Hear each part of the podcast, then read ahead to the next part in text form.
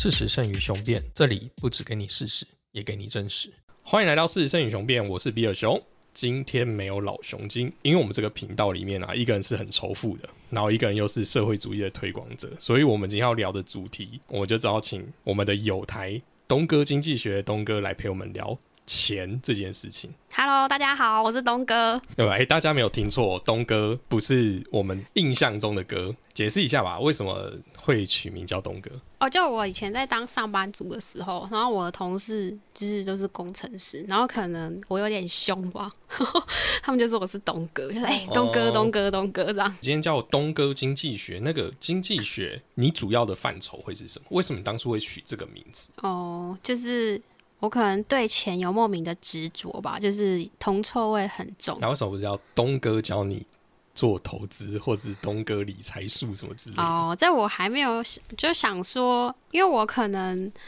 也不像其他讲股票或什么的这么 detail，我可能会讲到我生活上一些经经验，那可能 maybe 跟钱都是有关系，会比较、嗯呃 rough 一点这样，所以我就想说东哥经济学。那我这次会找东哥，其实有一个很主要原因，就是大家也都知道，就是我对于前阵子关于金融诈骗这件事情有很多想要讲的，无奈老雄鸡没办法跟我聊，加上我又听到东哥其实有做一卷，有做了一集叫做币圈 P V”，。那它其实整个内容呢，都跟我想要讲的内容有一点算是符合，所以我今天就想邀请东哥一起来聊，就是关于这件事情。那在于我们聊这个主题之前呢，想要先再让大家更了解东哥，你有在做投资理财吗？那你其实你现在的主业会是什么？主业哦，应该算是法拍屋吧。我算应该算是法拍屋的业务，那可能哦自己有机会，可能可以跟同事合资，然后买了就是卖掉，就是算赚价差。那应该算是投资吧？哦，所以你人生中已经买了第一间房子了吗？对，呃，对，但是不是法拍，哦，不是法拍，就是跟那种代销买嗯，哦，所以你的第一间买的算是类似预售屋、成屋，成屋，我不买预售屋。哦，不买预售屋。嗯那你觉得成屋、预售屋跟法拍屋有很明显的差别吗？嗯，一样就都是房子啊，但是只是他们购买的方式不一样。那成屋的话，你一般要买就是透过，比如说代销，代销就是广告公司，像新理想、海悦等等。那他们就是他们会去帮建商买，那他们通常会打很多广告，什么好像听说是整间房子，他们可能抽二十五趴是他们的那个利润，他们要去帮忙广告行销。因为我之前就是有买过，那小姐是这样跟我说啊，实际上我也不知道。那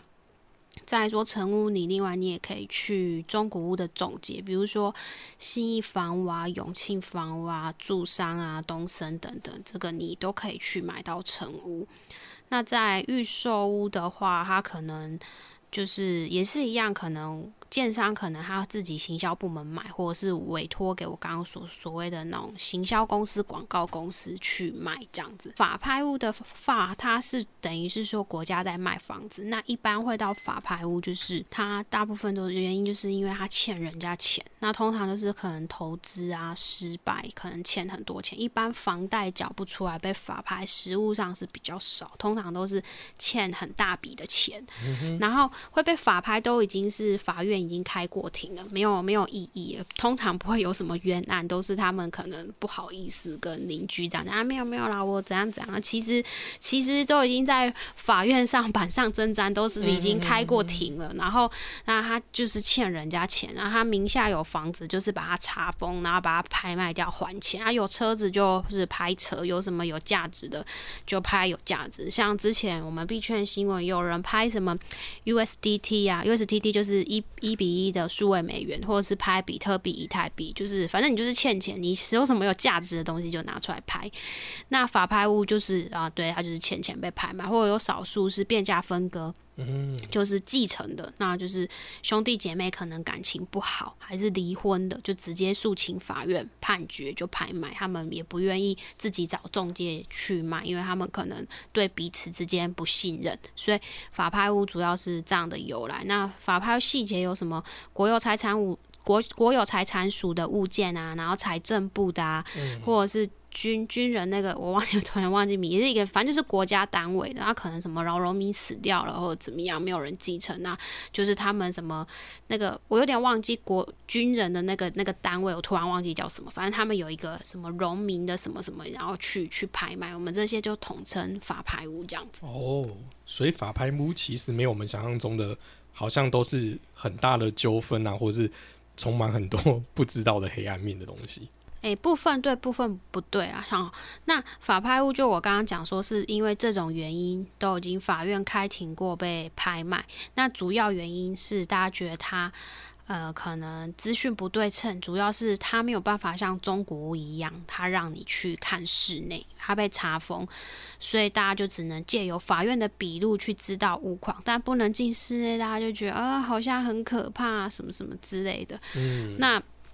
再来就是说。嗯，法院的笔录呢，他呢，公务员卖房子跟业务员卖房子讲话的方式就不是不一样。你看，你打开五九一看他们卖房子都怎么写，什么进公园啊，然后什么双捷运啊，很棒啊，好棒棒啊。但是法院笔录怎么写嘞？第一个，我们辐射屋多少凶。呃，有没有凶宅？那因为那些考公务员能够考进去，公务员都是算是那个领域的专家嘛。那在查封的时候，比如说地震机关会进去丈量，然后也会去通通呃通那个函，看那个警察那边有没有凶宅，然后或者是有没有海沙屋什么，然后公务员都会去看，然后就会把这些状况写在笔录里，因为毕竟算是国家卖你房子，所以他不太会去。他比不是业务员要说是写字好棒棒，他就是写哪里有不好，有漏水啊，尤其是熊仔，他肯定都要把它写上去。嗯哼，对，这样听起来好像反而是资讯更透明公开耶。是没错，只是说书记官他在写的时候写的那些文字是法律法律的用词。就是我是觉得会比较精准，但是一般人如果比较不常在看公文或者是接触法律，会觉得呃这在写什么，他看不懂。嗯，对对，所以我觉得这可能是最大的 gap 吧。嗯，那我们就是关于财经或者经济这一块的领域，其实那么多，为什么呃东哥你会选择走房地产这一块，而且又是房地产里面的法拍屋？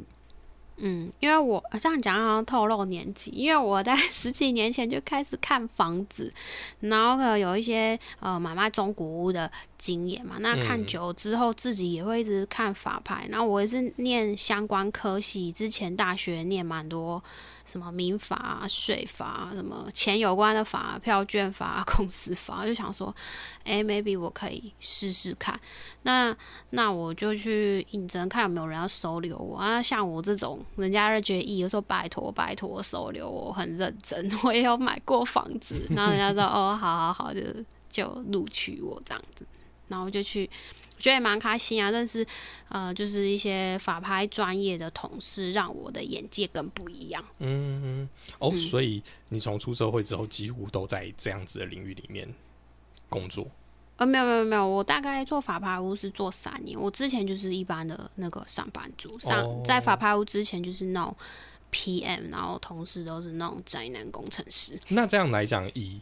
房东哎，以不动产的领域来讲，最多就是买卖中古屋或是新城屋嘛。那一般的房屋中介不是会是比较容易入门的吗？而且然后你却选择是法拍，有中间有什么关键点吗？关键点就是。个性奇怪，没有啦，就是想要挑，就是当然很重要，就是心想说，哦，我买我买成屋被抽这么多，那我买法拍是不是真的可以便宜很多？哦，所以一开始抱着一种兴趣，就想要去理解这个产业在做什么。对对对对，然后想要买便宜。嗯嗯，好，那我想大家应该对就是东哥的。经历有一点点印象那如果想要知道更多，其实大家可以去东哥的节目去听。我觉得东哥有时候在讲的某些财经时事的观点也都蛮特别，而且他的用词其实没有像今天那么严肃。我觉得他今天有点 有点严，哦，有啊，有严肃。他自己录的节目的时候听起来就比较 friendly 一点。好，你可以再放轻松一点无所谓。对对对，这不是什么财经专业访谈。我们其实今天要录这集，主要就是想要跟大家聊聊，就是钱是什么，为什么要投资。所以我会有一些，等一下会有一些呃问题可以跟东哥一起讨论。嗯对那我们就先来讲一下我们的主题好了。呃，就是我们最近听到的，就是诈骗案真的非常多。嗯，那我觉得有很多其实是自己的不小心。其实我认为那个就是像那个你自己去账号输入那种，就是我觉得只真的是不小心。但有一些就是他借由投资，尤其是金融投资这个管道，然后去跟你讲说，诶，这个报酬率不错啊，所以你可以去投资。最后它就变成是一种类似庞氏骗局的嗯的一个现象。那东哥你怎么看？嗯，这难免啊。我觉得时代的演进永远就是会有这些人。你说几十年前也有什么红源案啊，嗯然后什么股票让股民损失惨重，然后那个每个时代有新的东西，那些诈骗集团就会华丽转身，包装成当下最新的东西是吗？现现在最近不是 AI 很红嘛？那前阵子是什么区块链的，所有都是什么币什么区块链，每个都带你飞，那怎么直销的全部都跑进来，所以我觉得每个时代就是就是会有这种怎么讲坏人嘛，那他他就会长成那个形状的那个样子。那这样子，我们怎么去分辨？就是说，这个投资商品它会是被骗的机会居多呢，还是它其实就是一个正常的金融投资商品？你会是、你如果是你会是做怎样的筛选？我个人觉得啦，就是你要累积你自己的专业知识，然后，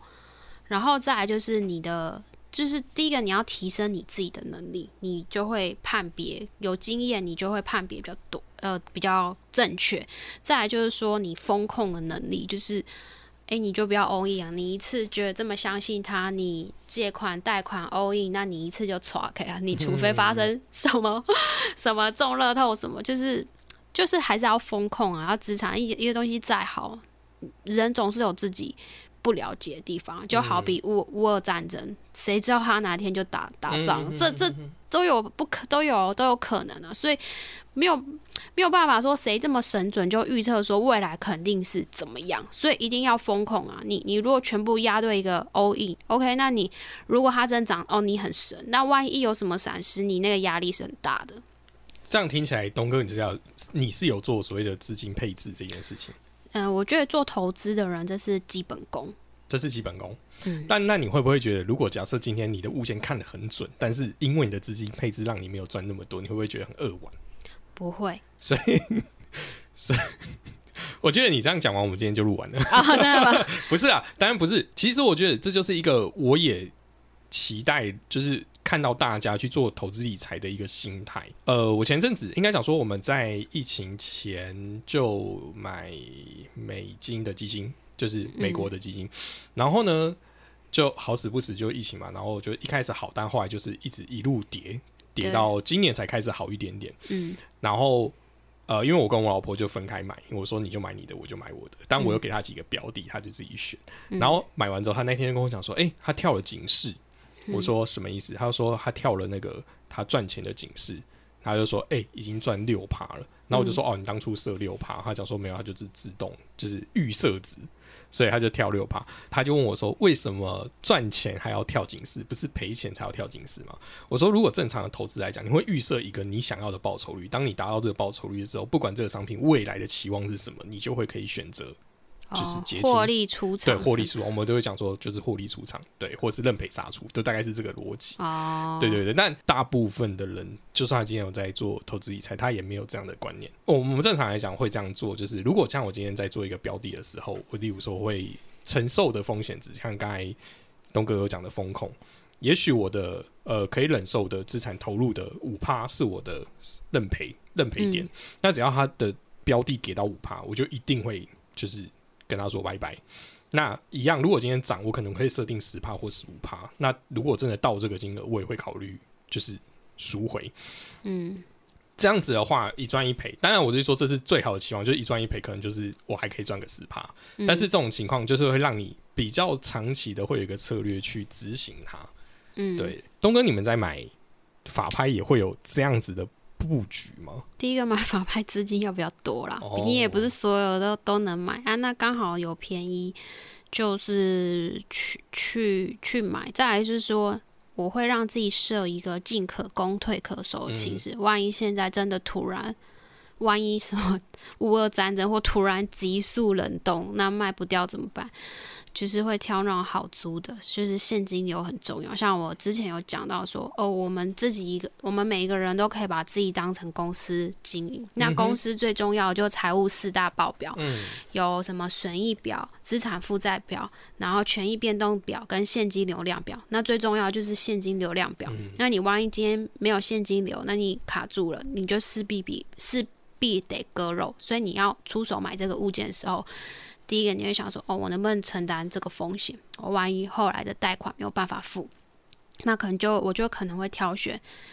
它比较容易出租，或者是他下一代租约的物件，它可以有租金直接帮我缴房贷。所以这事先你可能要做这个，你每人也一样做每个决定，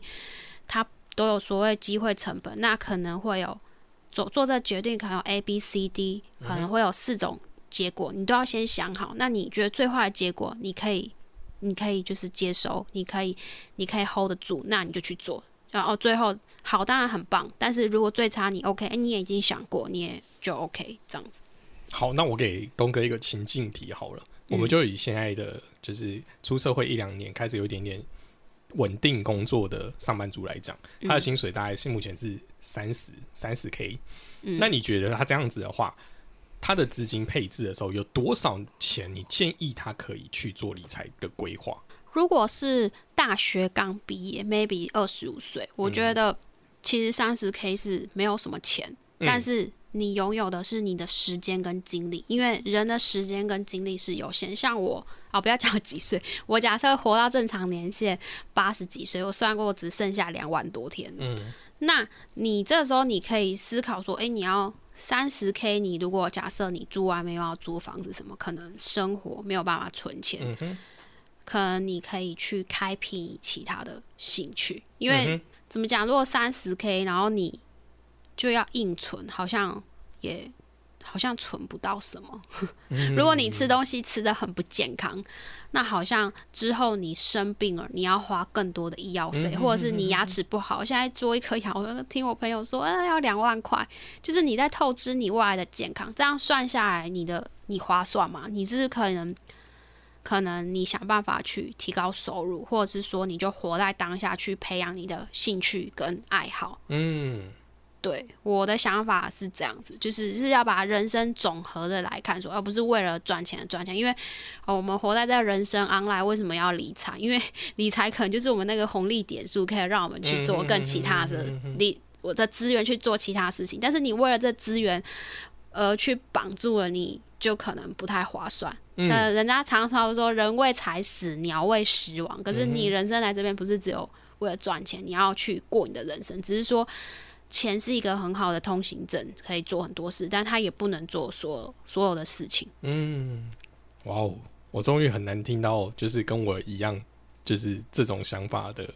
的财经网红。我不是什么网红啊，就是一个分享。对对，就是应该讲说，大部分会在就是推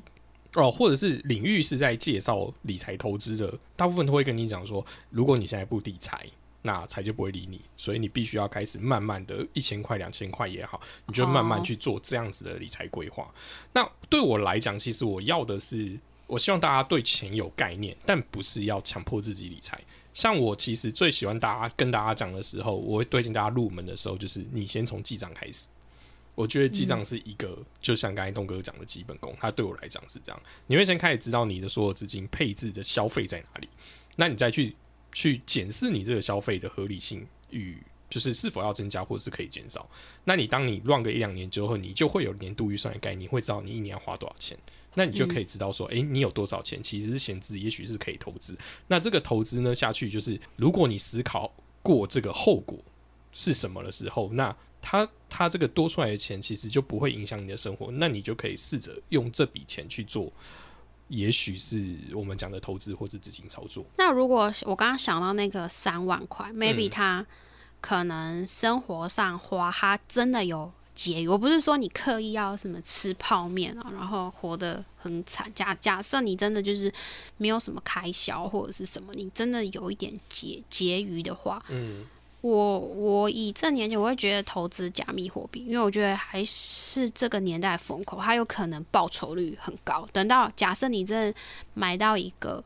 就是爆冲的的标的，那它可能让你翻到一一定的金额，你比较好好理啊。如果没有了就算。我的想法是这样，嗯因为你说一千块要买什么股票，我是没有买过零股啊。一千块可以，也可以风险大一点，你可以买全证。哦，全真的我是没有试过，但是只是我的一个想法，或者说你充实你自己，或者是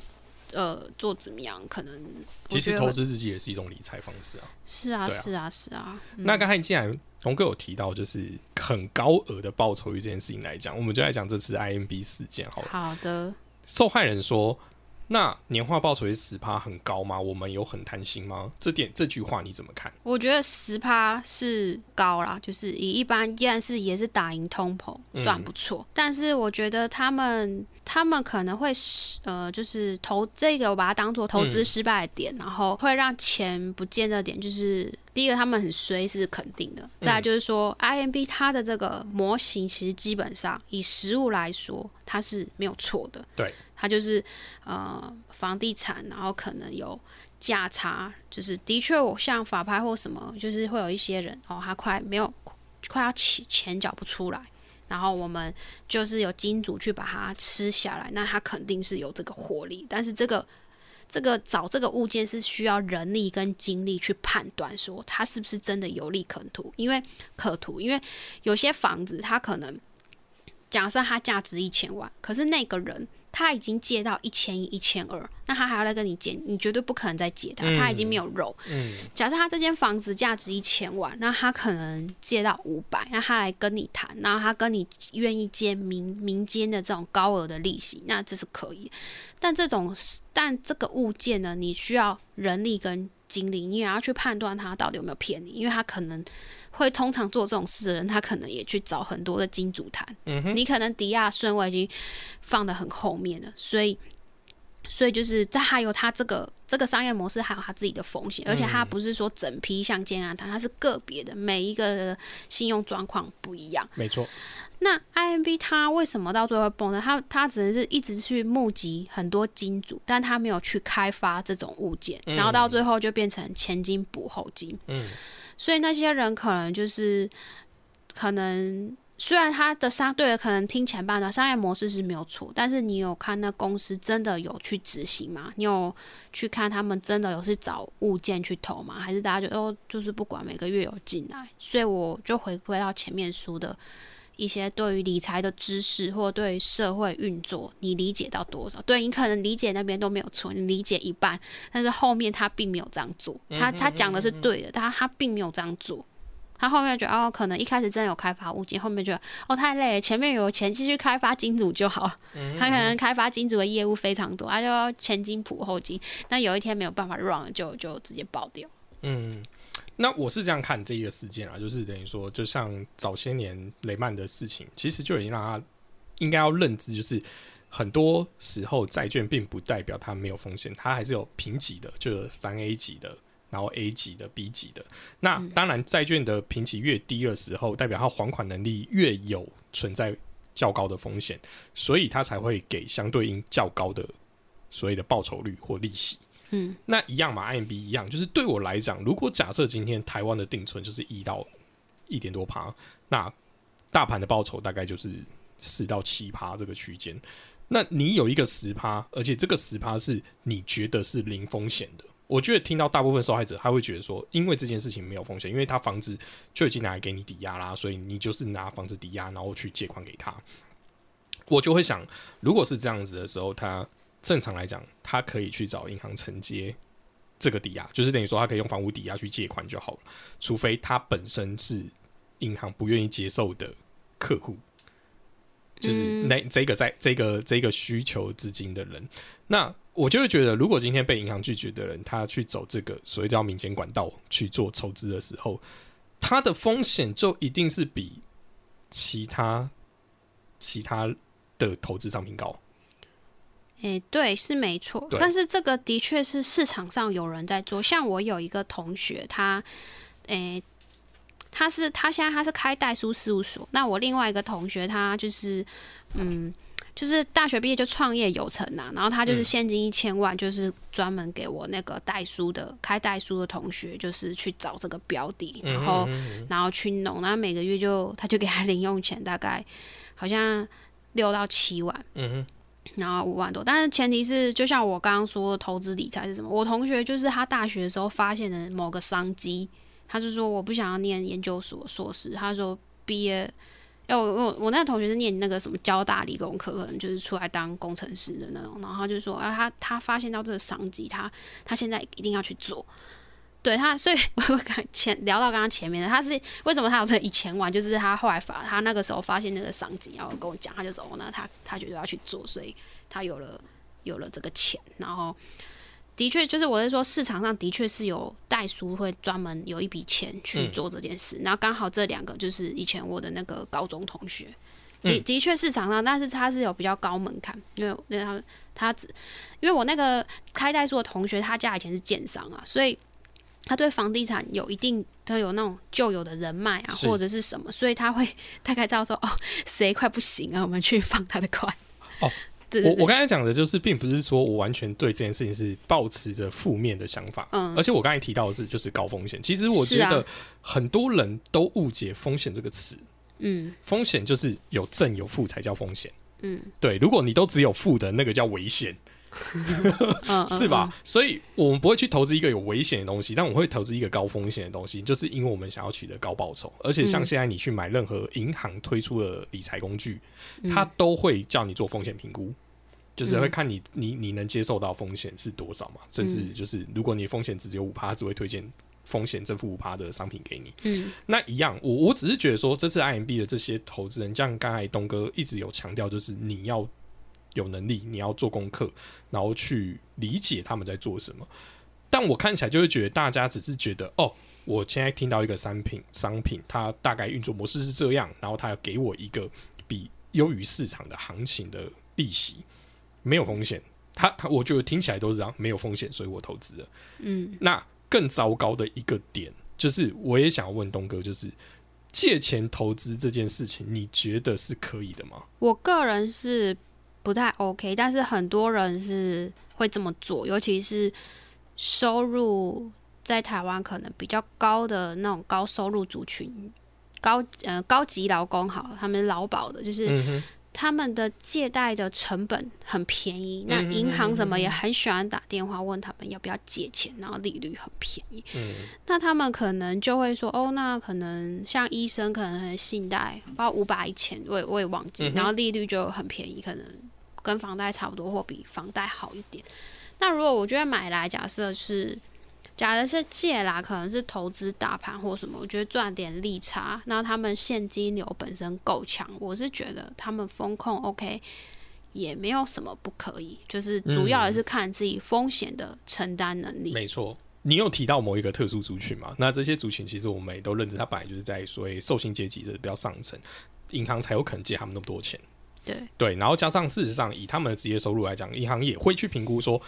就算你今天什么事，你也是那笔钱是还得回来的，嗯所以才会银行才会去做这样的事情，他不会随随便便借一个。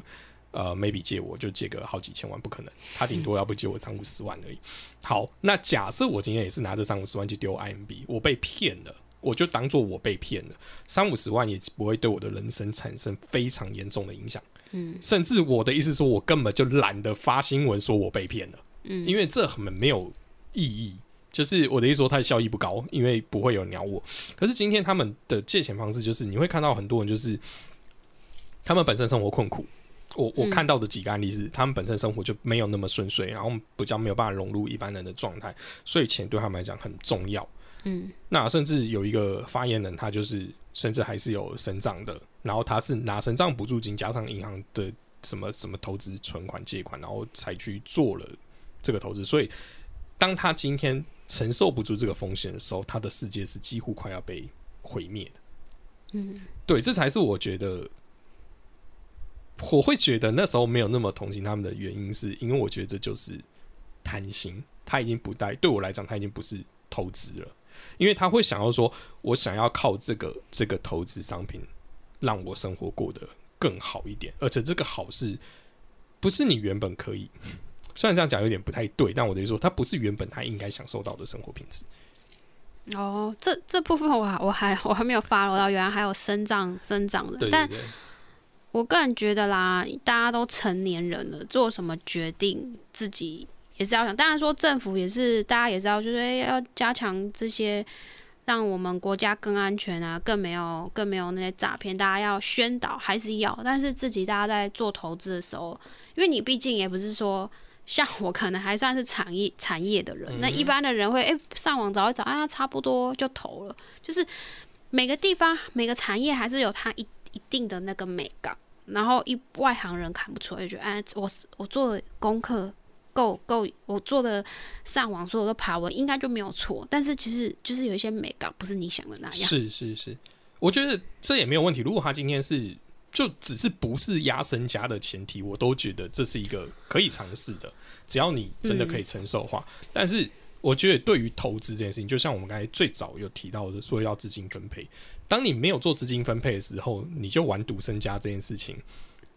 那你就是在赌博。就像你讲，就是赌博，那你何不就直接飞去澳门，然后直接红黑压一次就好？嗯，其实你说的这个哈，在投我我经营社群也三年多，的确说的很容易，但我真的有发现，就是有一群人，他到最后他的大脑已经变形了。他，even 他收入再高，他就是没办法，他觉得长期投资太慢，他就是要做短线。那他一下子，比如说一个拉高什么。一下就爆仓，所有的钱就没有了。但是我觉得你刚刚说生长说，他们某种程度也是也是类似这个，就是就是太想要一夜致富，或者是他人会把他自己的心情或压力用到一个极限。你你就算再怎么聪明，你就是因为你心情压力很大，你做出了那个决策，通常都不太理智。所以尽量还是要让自己比较有余裕的状况下去做你所有的决策，会是比较好，因为你。你有压力，一般人通常人可能抗压性没有那么好，你做出的决定往往都不是最明智的决定。嗯，我觉得刚好东哥有提到一个我也想问他的点，就是如果假设我们的人生可以顺遂的在我们职涯上面，从例如说我原本从领三万块、四万块、五万块，甚至最后领到一个月十万块，就二十万。好，我觉得其实你在台湾时候已经领到。其实你月薪破十几，其实就还可以过得去了，就是算好的生活了。那如果是这样子的话，为什么我们要冒着风险去选择理财，而不是就是那我们就好好领这个寿星的工的薪水，然后去过就是感觉比较没有心理压力的这样的生活呢？每个人的选择不一样，他觉得你觉得哦，你觉得你这样很 OK。有的人哦开个理发店或什么，他一个月就像说赚十几万，我不想去碰，我不懂，他觉得很开心。或者是我有时候做 Uber，他就说他是退休的警察，那他每个月有稳定的退休俸，我自己放，他也完全不碰股票什么，他觉得太可怕。看新闻股票，他他觉得 OK。我觉得这是每个人自己人生他自己的选择，他觉得哦这样很好就好。他听到你转啊，他也不行动，因为他觉得看到新闻更多更可怕。但是有些人就觉得，哦，他不懂去试。那的确也是我在 B 圈中也有看看，真的是看过很多人，呃，就是的确我真的有认识，就是宝福，但他前面有可能真的踩过很多坑，很多学费，他什么挖矿也亏了很多钱，但是他就压到压到了一个 NFT。我们我不知道你们知不知道 NFT 有一个猴子，然后他就每个月有不错的被动收入。啊，你怎么那么厉害？但他前面踩了很多坑，那所以我就是说，回到最后，嗯，回到自己本身，就说你的兴趣是什么？通常会在币圈，我我我自己的观察，大家都是对钱很有兴趣，然后大家都是有一定成分的赌鬼。那如果假设假设说你的兴趣就不在这里，那我觉得你也没有必要做，你就对股票或什么就没有没有研究，那那你就不要研究，你就对你自己有兴趣的地方去研究就好了。嗯，我觉得你刚才讲到那个 对兴趣这个点真的很有趣。其实我大学是念财经的，然后那时候我们其实就是股票入手的。那时候我就认知到一句话，就是当你钱在哪里的时候，你心就会在哪里。嗯嗯，你就当例如说，我当年就是后来大家变成航海王嘛，我那一年也是二十几年前我就买过阳明的股票，那时候一直三十块。然后到后来就是直接跌跌跌到十十块多左右吧，对，然后是现在又涨回来。那那时候你就会知道说，诶，你根本就不理解这个产业。可是当你买这只股票，你就会去关心它，说它到底在做什么？到底货柜航运跟散装航运差在哪里？然后它的航线是什么？那什么叫做波罗的海指数？你就开始去研究这些。其实我觉得它对于你认识世界观是有帮助的。就是不管你买的是什么股票，所以，但我只是想讲的是，你买了你要去理解它，而不是好像我今天买了就会赚钱的那种这么简单的一个心态。对，可是其实大部分人是这样啦。哦，对我至少遇到大部分就是这样，他就他根本也不知道自己买的什么，就是哦，人家可能跟他讲说，哦，这个会涨，所以他就跟着买。对，这是这是大部分状况，所以所以这也让我就是为什么我们节目很少在谈钱，有一个理由就是大家太想要致富，我不要讲一夜就好，我想说太想要致富。我觉得这是一个我其实不太理解台湾这个主流价值的问题。就像其实我跟我的 partner 其实有聊过，就是我认为我认为台湾没有真正的穷人。哦，我的穷人的定义是，就是生活在那个生活水准限制下的，就是他真的就很容易就饿死。不是台湾一定有存在这种人，但我的意思说，以台湾的社会福利跟很多，我有讲过啊，我们台湾是生活在这个地球少数的蛋黄区，有很多的国家是连喝水都不是像我们这种，就是你没有办，你很很容易就饿死。你今天今天真的没饭吃，你在台北车站，我那天前几天还在我社群。看到新闻，还有人会发便当给你吃，你在那你根本不会饿，你还还可以健健康康的活到八十几岁。然后呢，还有冬天呢，还有爱心的那个什么睡袋给你，你根本饿不死。那你今天如果不是活在这个地球蛋黄区，有些很多地方在打仗或者是怎么样，那都是土，那房子根本没有地方可以盖，你你那个很快就死了吧？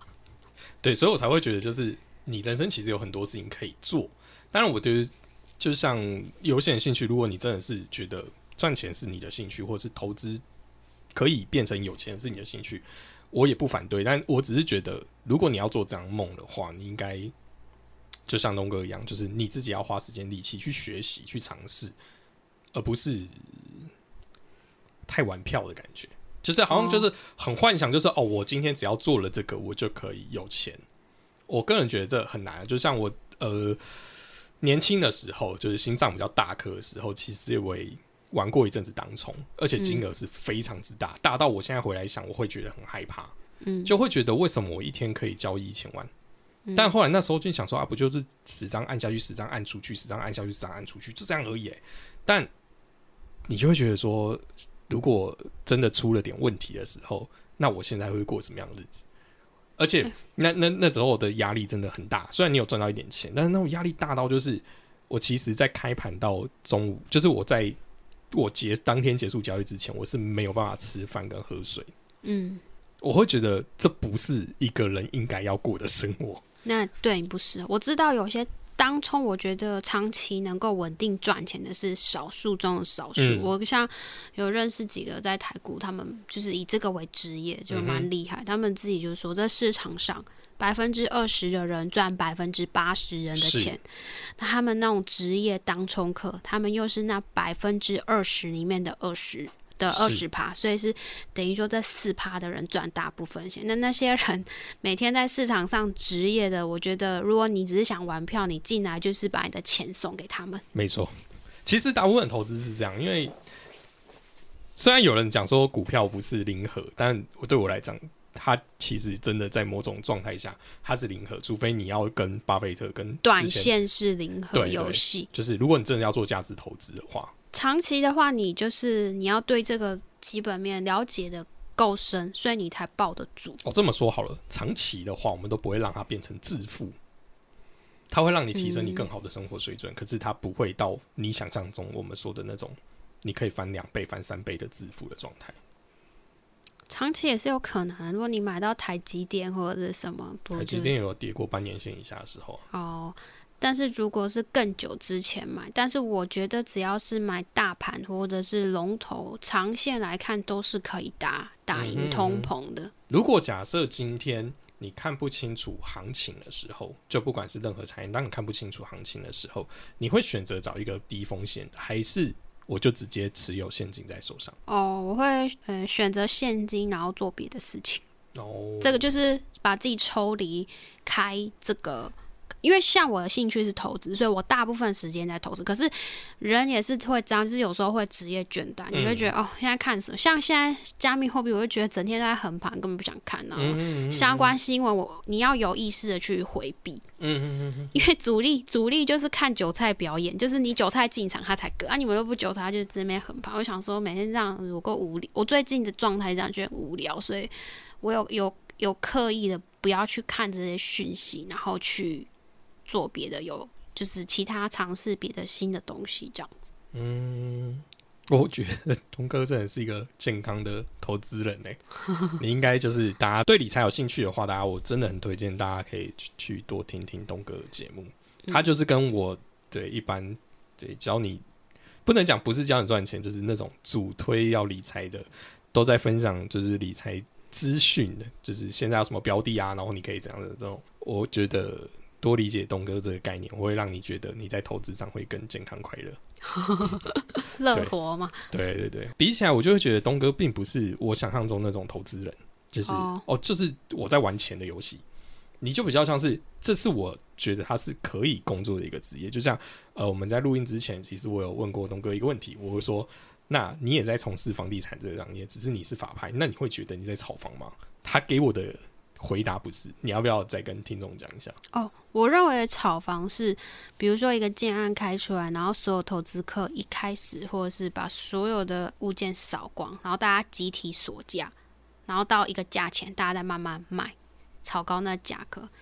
那法拍屋它其实是非常公开透明，所有的人你到司法院，这是国家卖都都有，只是说大部分的人可能比较看不懂法院的公文。他没有去，不会去投标啊！我觉得它低于行情，我把它买下来。我觉得我买下来，然后他拍卖有钱去还那个债务人，我也是去帮助人解决问题。所以我觉得这个不算是炒房，嗯，这我个人觉得是算是知识财嘛，还是什么？你就发现 哎，好像有低哦，怎么没有人去标？那我可以去。那你刚才有谈到债务人这件事情，我就想问一下，就是这些去就是会被银行法拍，哎，或会会被法拍的这些。人基本上就像东哥讲，就是都是欠钱。那对于债务这件事情，我觉得也很多人害怕，就是他不敢不敢借钱，或是不敢欠人家钱。当然，我不是说欠人家钱是一个好的行为，只是当你要今天要做呃有一些投资的时候，例如说，我们不要只讲金融上面投资，例如说，也许你今天有一个事业想要去试试创业的话，嗯，像我们今天录 p a d case 哦，你可能前期还是要买一些录音设备啊等等之类的，嗯。如果你没有钱的时候，这时候去借钱，你会觉得这个这个行为会是 OK 的吗？就是哦，借钱看你跟谁借啊？假如说像我们 Parkes 文化部有那赞助一百万零利率的那个，他不是就是赞助？那你政府有补助那零利率？我觉得以你的年纪或者是经历。嗯，可以还的话不借白 不借，干嘛不去借？第一个，那再来就是说，看你身边有没有 angel 啊，天使投资人，像创投也是啊，投一百个只中一个。那他投新创事业，他知道很多个都会失败。如果你身边有这种天使借你不用还，他就是想要看你会不会成功，那为什么不拿？嗯。就是，但是你前提是你你要跟人家讲好，你不是去骗，那骗那就是另外一回事。我当然也知道很多创业家或者是什么是用包装画大饼的方式去骗到很多钱，但然后拿去吃喝玩乐，根本不是去好好做那件事。可是你今天就是要好好做这件事，那你把你的 plan 写出来，你可能跟你的亲朋好友或者是不认识的人，就是有些人就是真的会帮助你去这个梦想。然后或者是借你钱，就是，但我觉得前提就是要跟大家说清楚。然后如果说啊要还，那那如果真的这个 plan 失败，你预计花多久时间怎么还？你要讲的很清楚，不是只有画大饼，然后没有没有后面啊，你不用你不用担心啊，他不会怎么样怎么样。那那我觉得这就是一个不负责任的 plan。嗯，我觉得刚才你又提到一个，我原本要延续问你的，就是 借了钱。怎么还这件事情？嗯，这么说好了，有些人就是因为他的投资失败或者他的操作失败的时候，他有一点点的欠款，呃、以呃，我们觉得大部分我遇到就是大概二三十岁左右，三十岁上下好了，出头的人他就会，例如说他可能买个股票或什么基金投资东就赔个一百万嗯。不见了，一百多万不见了，他就会、呃压力山大，然后他会不敢去面对这个债务，而选择第一个就是很多就是不敢跟家人讲，就像你刚才也跟我提，就是很多人就投资之外不敢跟家人讲，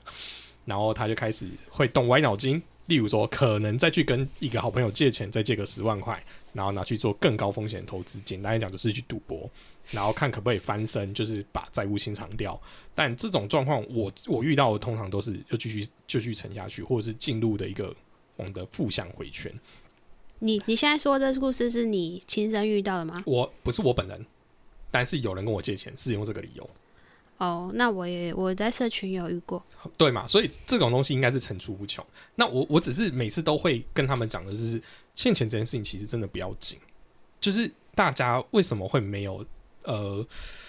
我的意思说要如何跟大家建立一个叫做可以你可以好好去做债务协商的这个这个概念。我嗯，我个人觉得啦，就是当然说以朋友的立场该讲都讲，但是我以第三人这样看，我觉得他一直在那个环境里，他好像是听听不进去，所以就是每个人有他自己人生的课题，他自己要为他自己的行为负责，就是、对啊，你所以当你如果你朋友这样开口跟你借钱的时候，我们应该做点什么吗？或者是你应该怎么回应他？当然之前有 说可以看赌博门诊啊，或者什么，我后来发哦，现有这种东西哦。我上网找，我后来发现好像没有什么用，好像感觉会变本加厉，用各种理由说，哎、以后我们合资啊，哦，什么赚了之后抽十趴什么，就是因为他的脑筋已经变成那种回路，他就是想办法要就是各种方法去挖钱，他觉得他这样子，这个这个我我还不到那种可以疗愈人家心理的的哦地步，因为可以不用疗愈他，你可以给他当头棒喝。我觉得该讲都讲，我觉得讲话还是蛮毒的啦，只嗯是说到最后就是吵架，哦，对。因为我我之前的做法都会很很好心的，就是说，那我帮你算你的现金流，你告诉我你一个月可以赚多少钱，你有多少债务，我们应该怎么去谈？我觉得谈好之后，谈好是谈好，但是他可能哪一天脑冲又去做对别的事情，其实其实真的就是这样，就是浪费时间而已。可是如果他真的都不会学到这点的时候，他永远都不可能离开他的那个债务的状态那。就是他的问题。嗯，每个人生生有他自己的问题，我我总不可能把我人生就搭在你一个一个朋友身上，是没错就是就像我说，我只剩下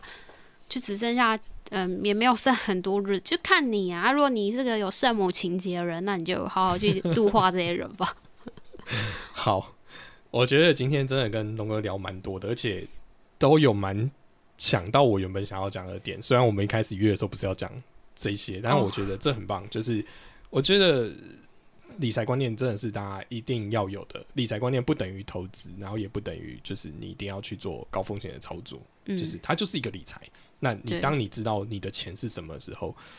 你不管你的物质欲望高或低，你都可以让你更懂得怎么去运用它。应该说你我们就是出生在这个时代，到这个人生 online，那我们要每天在用的交易的就是钱，所以既然我们假设活到八十岁，有两两两万多天、三万多天，你都要跟这个东西相处，所以我觉得越早认识是越好的。那嗯至于你要怎么存钱、怎么用，每个人有每个人不同的人生规划。啊，像我个人就是呃对理财什么有兴趣，所以我就成立了这个节目，然后研究我分享，那可能就会吸引到一些同好跟我一起分享。但是如果你不是，我觉得也没有关系，但是至少。这个东西会陪伴你一辈子，就是你要稍微了解一下。那大部分的时间，你可能花个两成的时间理解这些东西，那大部分时间去做你自己有兴趣的东西，不要为了呃存钱，才是为了致富而去去弄。可能你原本可能在某些领域是一个很棒的，就是创作者或什么，就为了这个钱去把它埋没掉。嗯，哦，那我就可以分享一下我自己有那个就是订阅制的理订阅制的法拍的那个课程。那如果有需要的话，也可以就是订阅我，因为我每每一周、每一个月都会去看房子，然后有不错物件，我就会把它分享到里面，就是可以，可能就是说，哦，我也会讲一些法院里面的那个内容，或者是说为什么我觉得这里好。那可能你有需要可以订阅，说，诶，为什么想要培养自己眼光？为什么以我看这么多房子，今天会觉得，诶，这个有价值啊？看你有如果有需要的话，可以订阅看一下，这样子。嗯，好，谢谢。好，那我们就谢谢东哥来上节目，四胜雄辩，我们下次见，拜拜，拜拜。